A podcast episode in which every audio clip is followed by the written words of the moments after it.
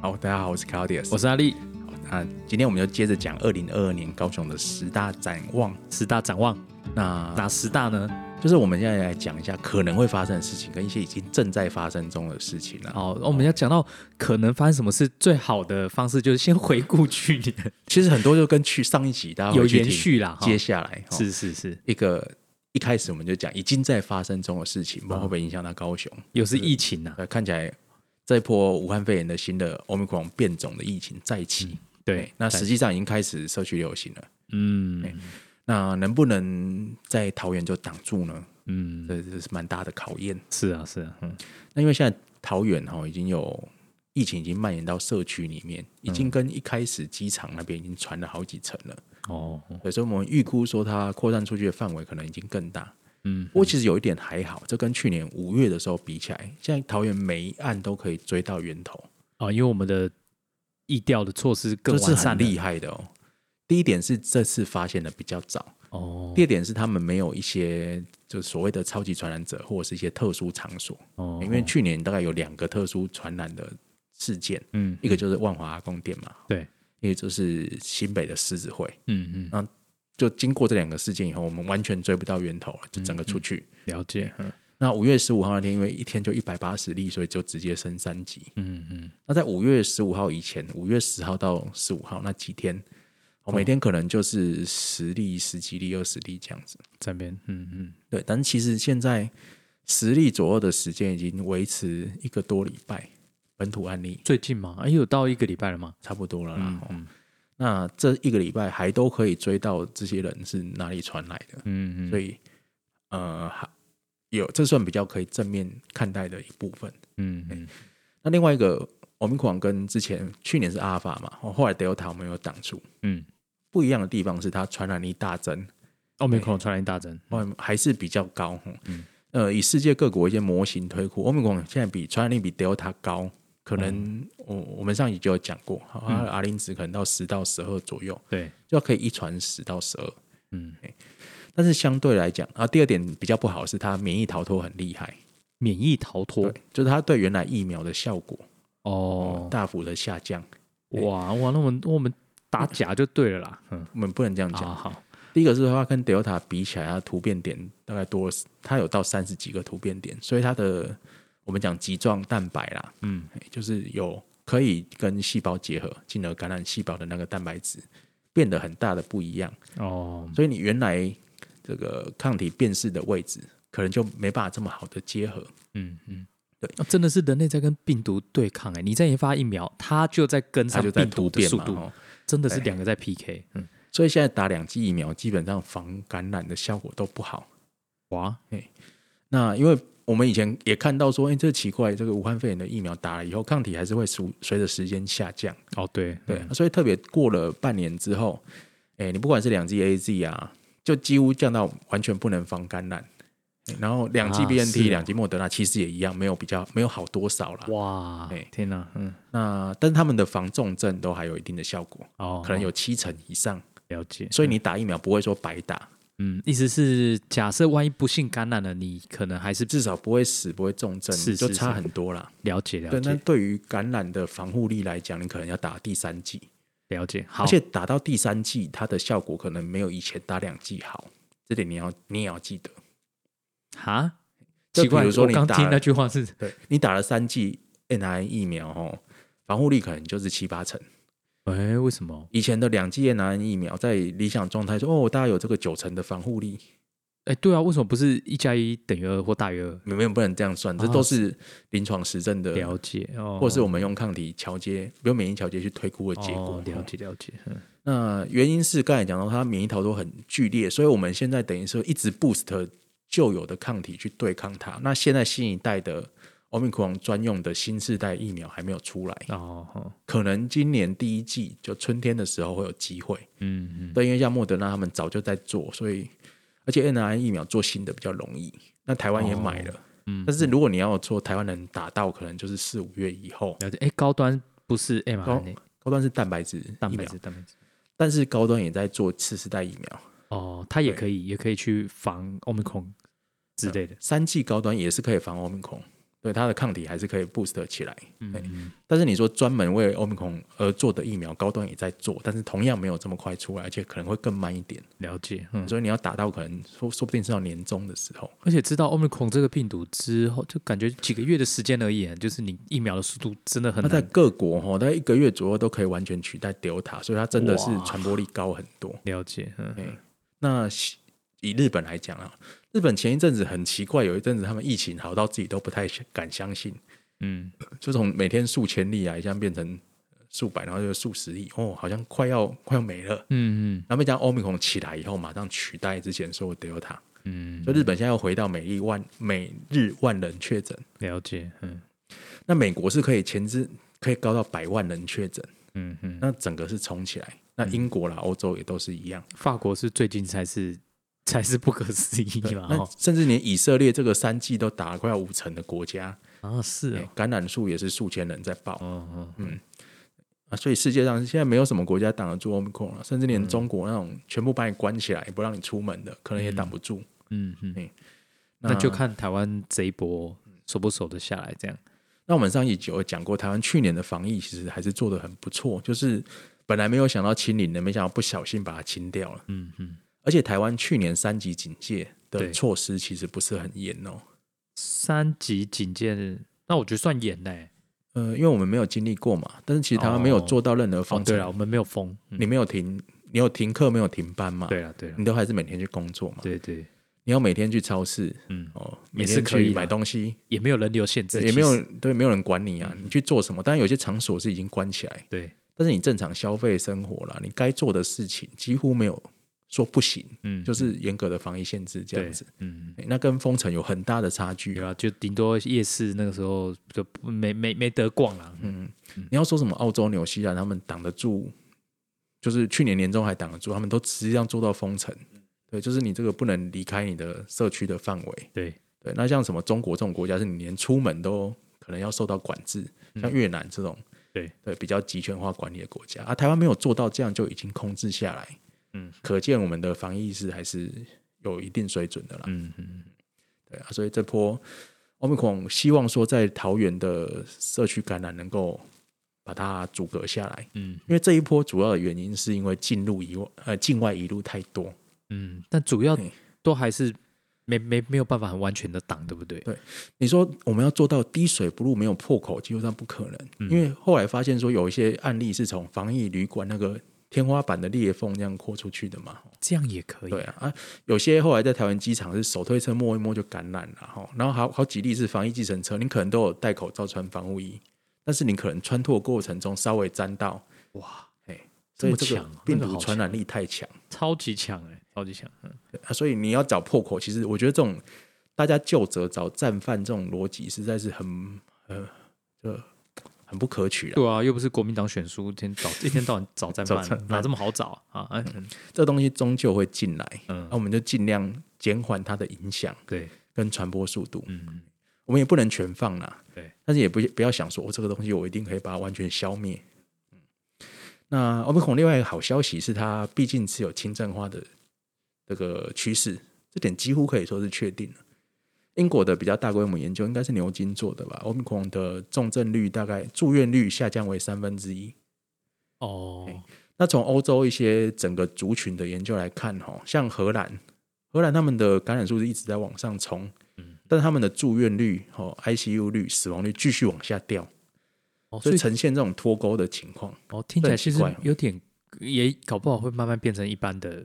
哎，不是就是流感类似那种嘛？，对啊，有可能嘛？然后像是最新的日本的资料，日本日本 Okinawa 好像很严重嗯， ，Okinawa 已经一个礼拜可以接近万人，然后七千多人确诊，啊，本来想说解封后要去 Okinawa，看来是也没哦也 Okinawa 没那那个么被驻驻日美军传染的啦。哇啊，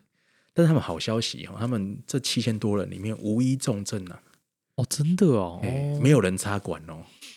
哎，这算很好的消息。那另外就是说，七千多人里面，大概两百多人是老人，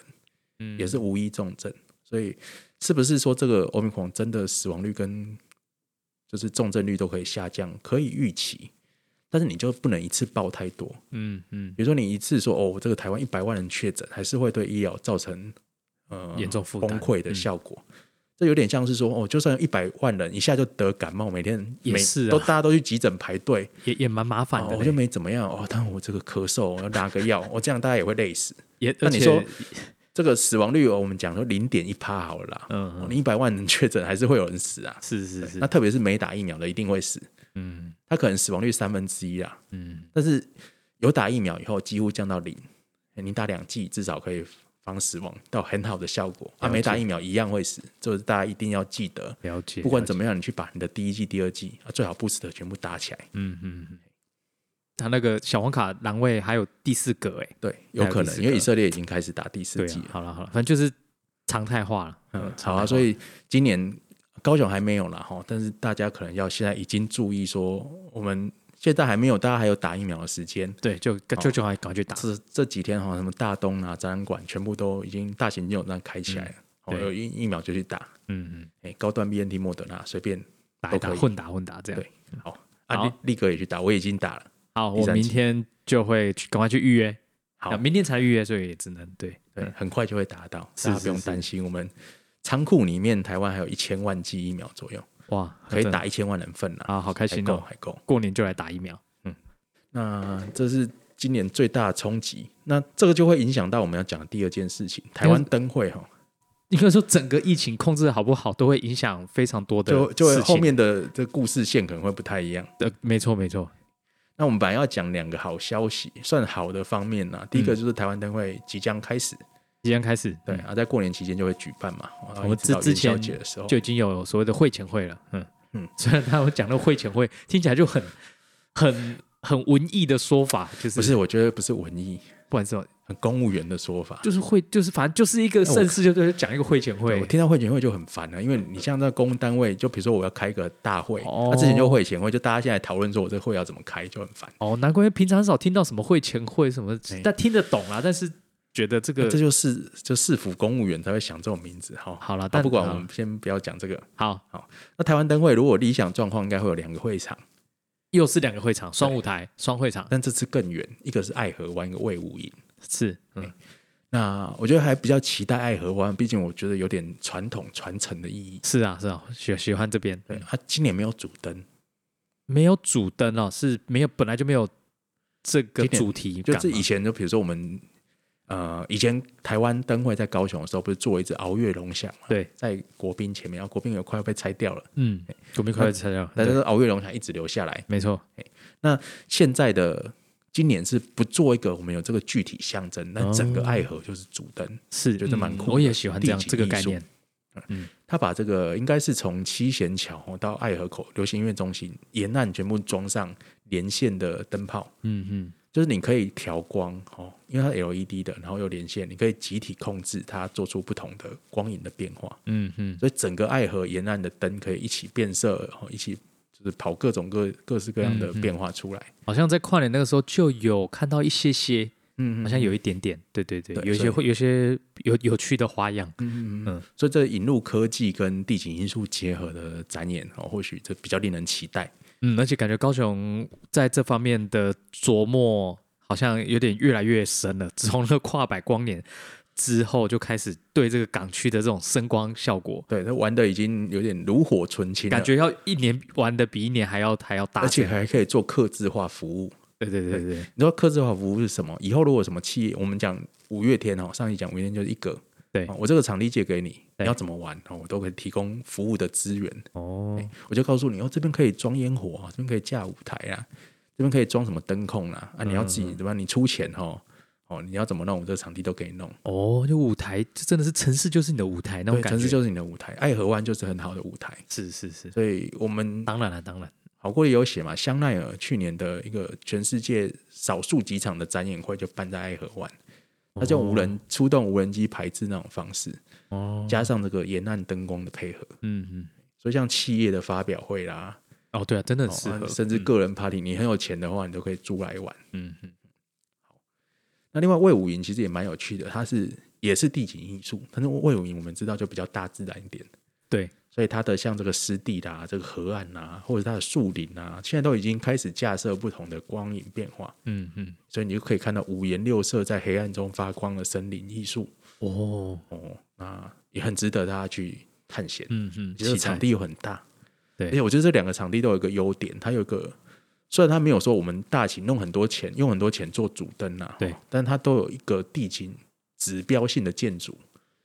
都有，嗯对，都有那它可以透过不同的调光，那建筑本身就好像作为一个主灯象征性的意义。而且这个场域不比过去几年，我举个例子好了，呃，不就是比方说，比方说过去在台中，我记得好像在高铁高铁站出来吧，然后前几年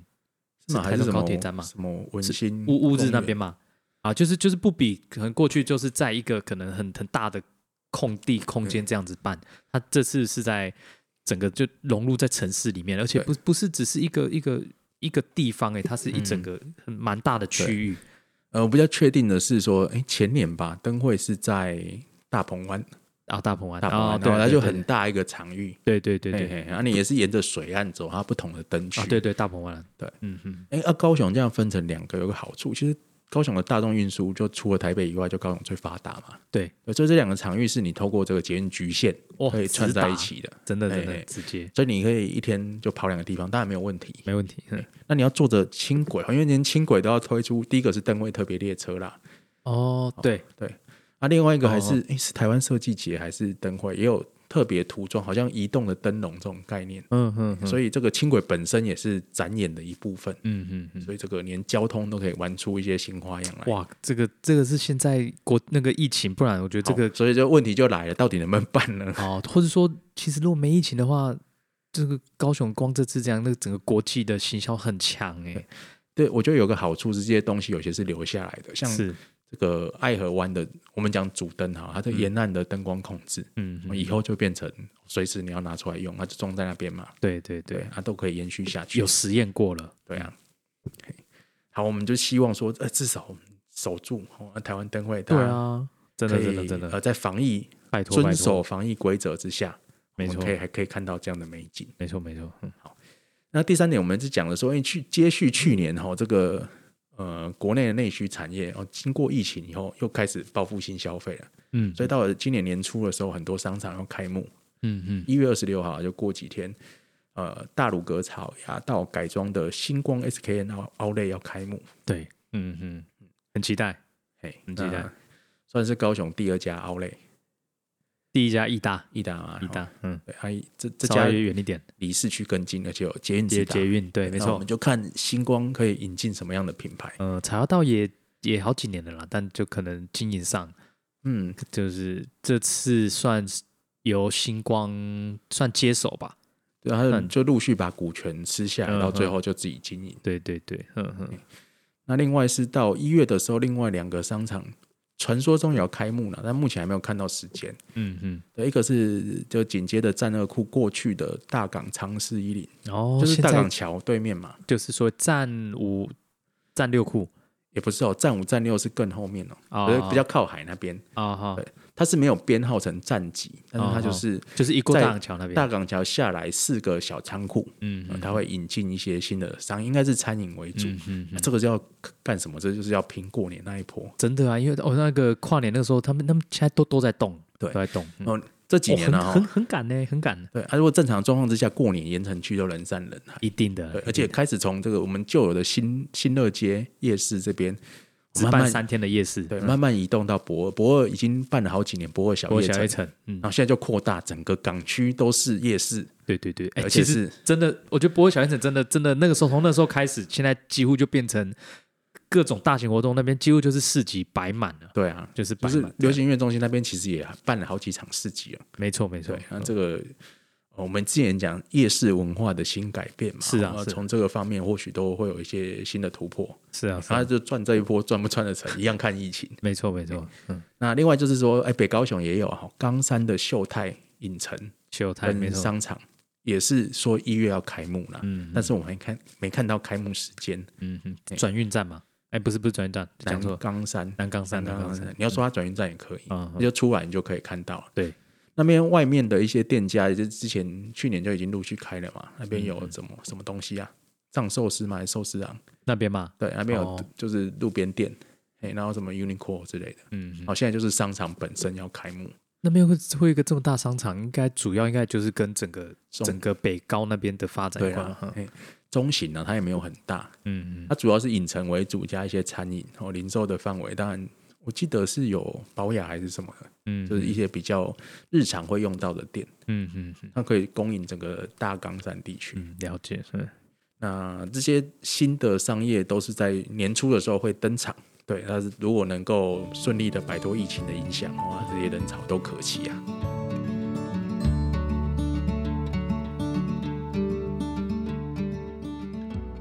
好，接下来我们讲到年终的时候，哎，可能就就高雄其实都在，也不是说都在多难，都会有一些挑战。嗯，去年也有，今年我觉得也有。去年那什么挑战，那个时候疫情前的挑战就是疫情前讲我们就是缺水、缺缺水电嘛，哦很干。对嗯，那很主要是缺水。对高雄绝对不缺电，然后我们缺水，对哦，没错，绝对不缺电是，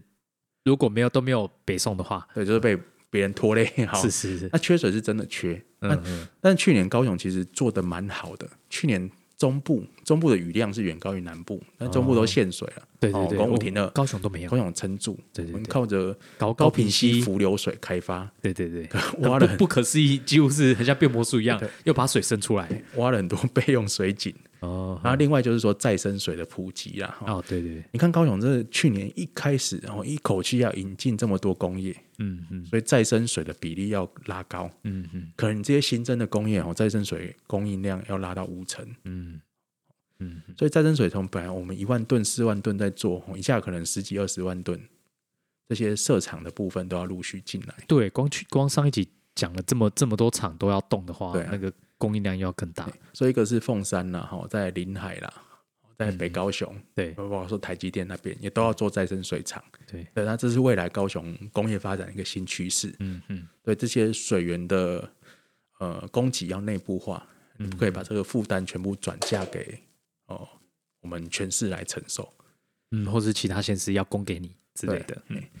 那另外就是说，在基前瞻基础建设的浮流水，这对高雄这几年的发展其实也起到了一定程度稳定的效果。嗯，而且就是大雨之后，以前是雨下太多也不行，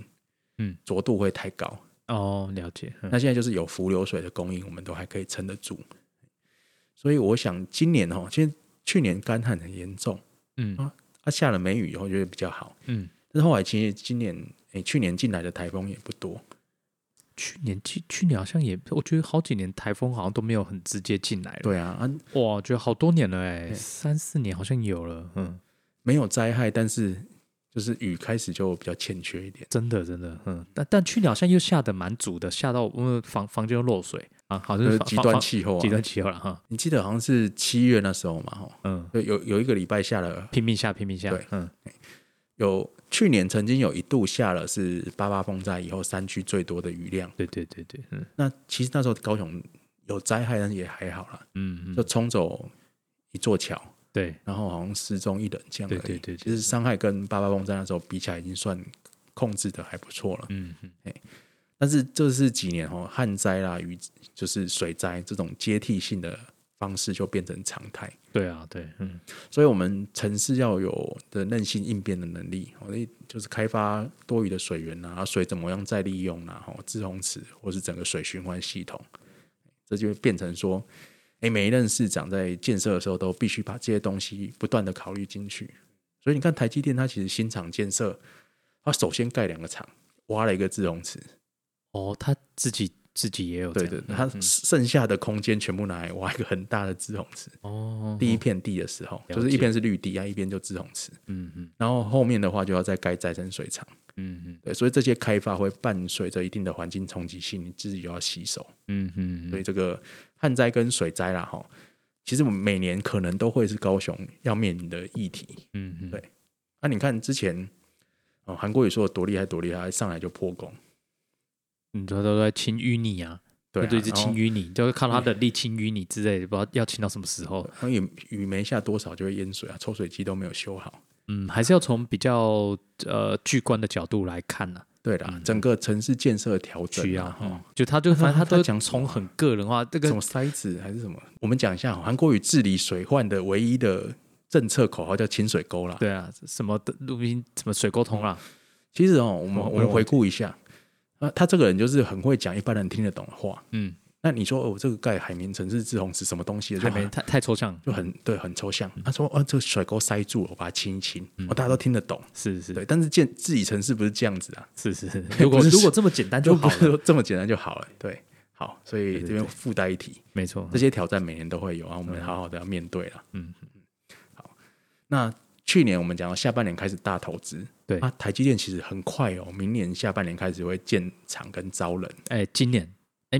啊对今不年起下半年，今年下半今年下半年今年，年下半年，所以土地很快就会交付，那个除屋的效率实在是非常的惊人。嗯，可见晶片有多缺啊，好可对怕哎，拼了，啊，所以这些能不能把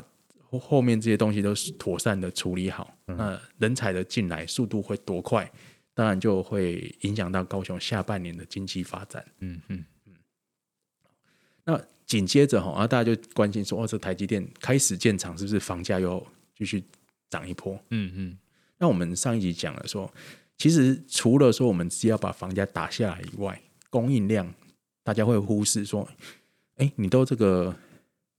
建商都一直在盖房子赚钱啊，你还说、哦我要盖更多房子，哦，让对年轻人居住，是不是也是炒房的帮凶？对，但是其实如果你不供应充足的房屋供给的话，可能更惨，对，可能更可惨能。更惨，嗯啊，所以我们现在还讲到说社会住宅的问题。嗯嗯，哎，社会住宅高雄建设一向是落后的啦，对，但是今年二零二二年有个指标的社会住宅会落成，嗯，就是每个人有设计的凯旋青树，哦，在哪里啊？在台铁民族站旁边，民宅旁边的都离火车站不远，对，对离广轨道高速交道通路上不远，了解，嗯离当然你说离高雄车站也没有很远，嗯嗯嗯，嗯嗯它应该会有点颠覆大家对社会住宅的想象，嗯嗯，了解，嗯对，但是大家大家也不要期待太高，高雄盖的这么好的社会住宅，可能暂时就这岸，好想住哦。好了，可再以去来登记啊、再来研究看要如何登记。其实青年的大家都可以登记哦，而不是说只有中低收入户，是是，当然他们会有保，留一定的名额，然后对中低收入户的租金也会比较便宜。没错没错。但是如果你是家庭所得没有超过百分之五十，嗯，呃嗯这个中位数的人，你都可以去登记。了解。所以其实大部分刚出社会的年轻人，其实应该是符合资格。嗯，对，嗯，大家可以去看一下办法。了解。我出社会一阵子了，这样可以吗？但我诶看起来年轻，这样可以吗？可以可以好，OK，好， 那我们刚才讲说凯旋青树这算盖的特别，就是有有点像他要做个指标案例啦。嗯嗯嗯，那接下来因为社会住宅太缺，我们现在就开始大量量产。对啊，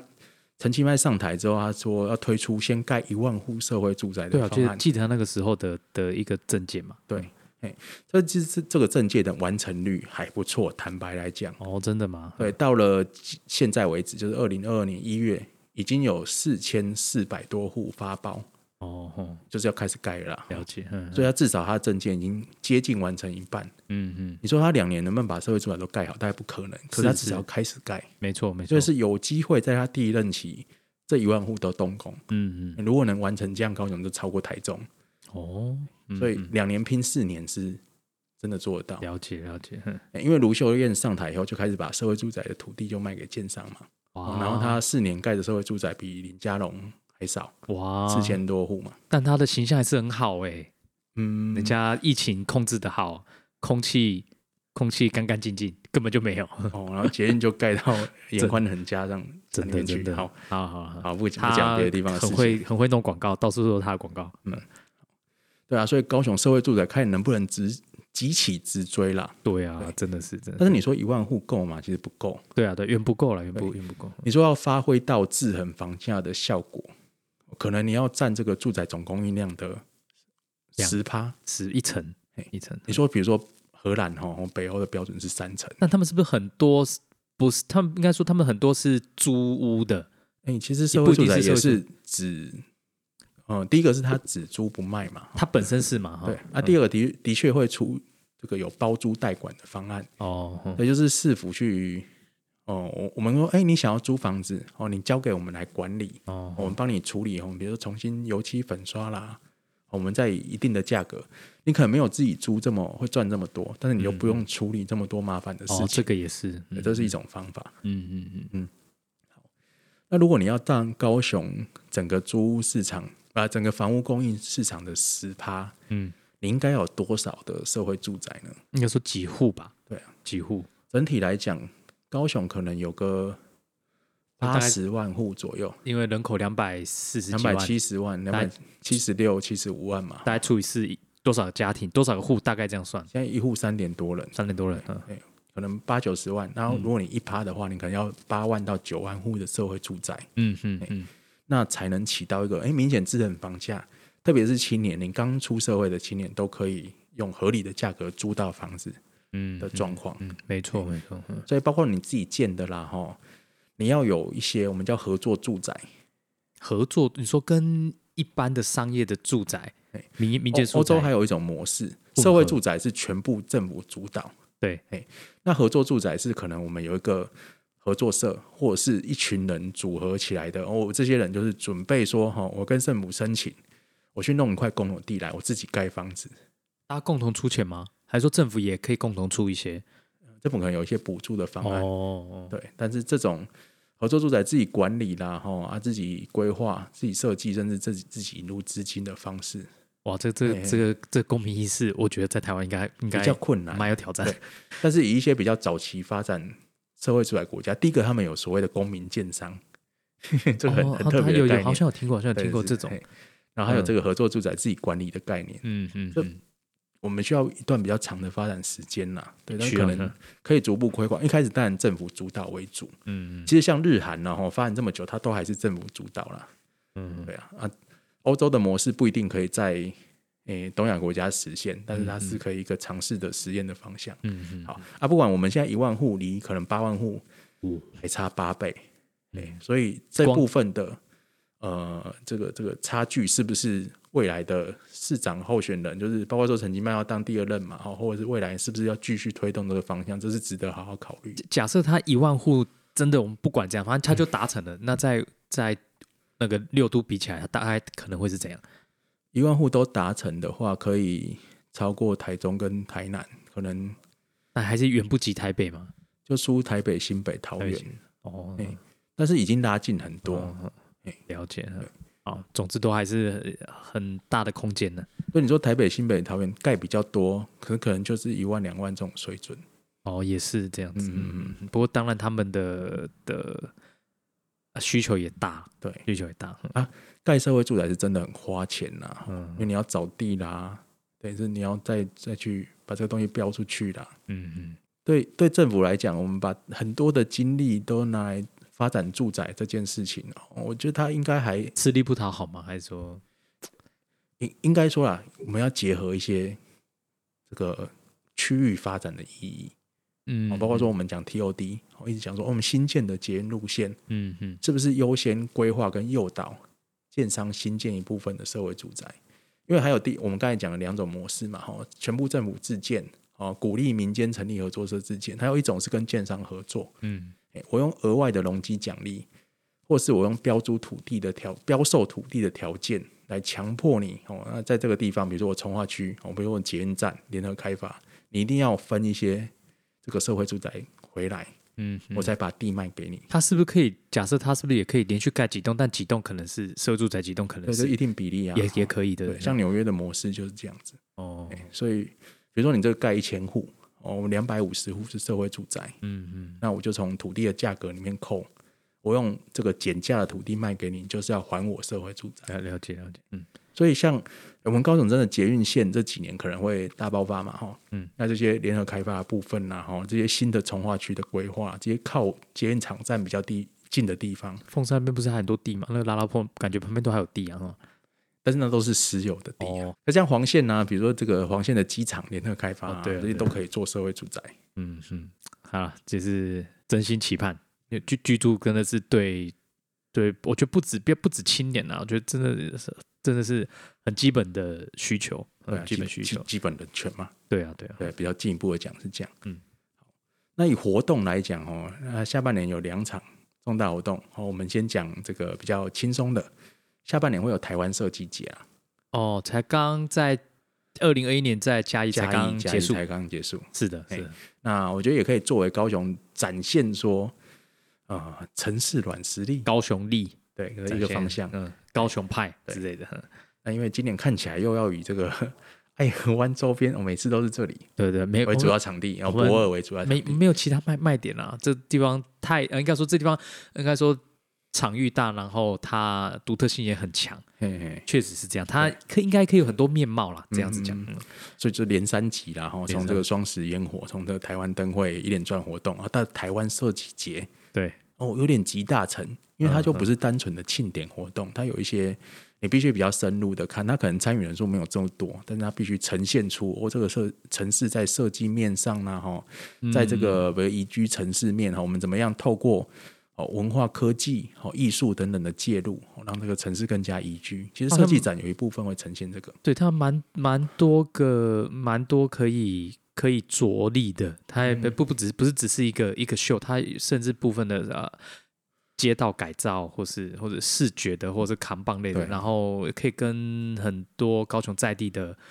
呃义务工作者也好，文史工作者、嗯啊，特别我们又有又有博尔在这边嘛，对啊，对啊，所以他感觉是应该可以